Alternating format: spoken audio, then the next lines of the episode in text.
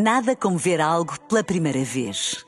Porque às vezes, quando vemos e revemos, esquecemos-nos de como é bom descobrir o que é novo. Agora imagine que viu o mundo sempre como se fosse a primeira vez. Zais. Veja como se fosse a primeira vez. Na rádio, no digital, em podcast. Música para sentir, informação para decidir.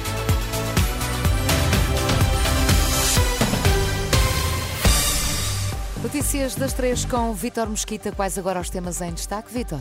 Descida do IRS, prioridade para a AD. Luís Montenegro garante medidas realistas e com cabimento orçamental. Agricultores algarvios contestam corte no abastecimento de água e admitem protestos. Informação para decidir na Renascença com Vítor Mosquita.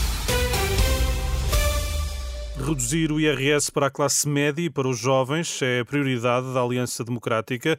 Os dois líderes da coligação, Nuno Melo e Luís Montenegro, estiveram esta manhã reunidos com 23 economistas. No final, o líder do PSD anunciou que em breve vai ser revelado o quadro macroeconómico e garantiu que as medidas a apresentar são realistas e com cabimento orçamental. Nós vamos apresentar um quadro macroeconómico e vamos apresentar o impacto de todas as nossas medidas. O que vos posso garantir já antes mesmo de fazer essa apresentação, é que todas estas medidas quantificadas encontram eh, respaldo no quadro macroeconómico que temos pela frente, que será suficientemente prudente para ser credível e para ser execuível.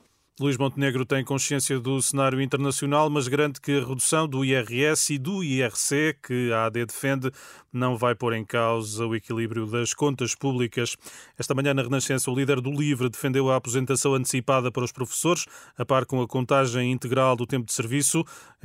Rui Tavares considera que o pagamento integral do tempo congelado deve acontecer de preferência no período de uma legislatura. Os agricultores do Algarve admitem a realização de protestos contra o anunciado corte de 70% no abastecimento de água para a agricultura e exigem tratamento igual ao previsto para o ciclo urbano que acusam de desperdiçar água.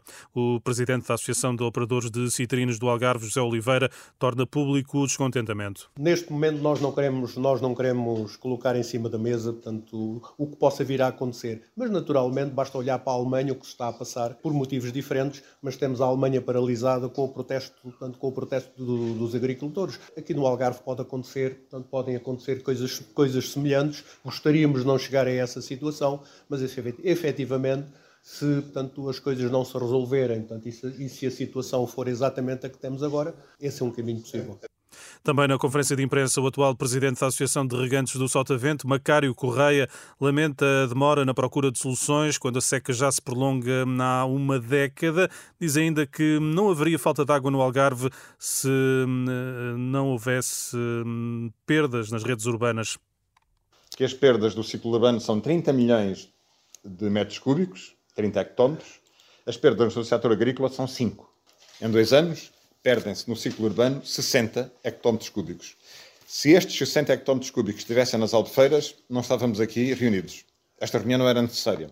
Não tinha havido reuniões com a emergência que houve nos últimos dias. A água estaria lá. Isto é um crime. Macário Correia e a contestação um, ao anunciado corte de 70% no abastecimento de água para hum, a agricultura no Algarve. O julgamento do processo BES-GES arranca a 28 de maio, quase 10 anos depois da queda do Grupo Espírito Santo, é o que consta hum, de um despacho hum, do Tribunal Judicial de Lisboa. Marcam as últimas horas as buscas ao Instituto Nacional de Emergência Médica em Lisboa e no Porto, informação confirmada pelo INEM em comunicado com a indicação de que está em causa uma uma investigação à contratação de recursos humanos. Nota final para constrangimentos no aeroporto da Madeira devido ao mau tempo, vários voos cancelados de manhã, ao meio-dia havia ligações atrasadas com aterragens previstas ao longo da tarde. Até amanhã, Vitor. Até amanhã, Fica... Sónia. Nada como ver algo pela primeira vez. Porque às vezes, quando vemos e revemos, esquecemos-nos de como é bom descobrir o que é novo. Agora imagine que viu o mundo sempre como se fosse a primeira vez. Zais. Veja como se fosse a primeira vez.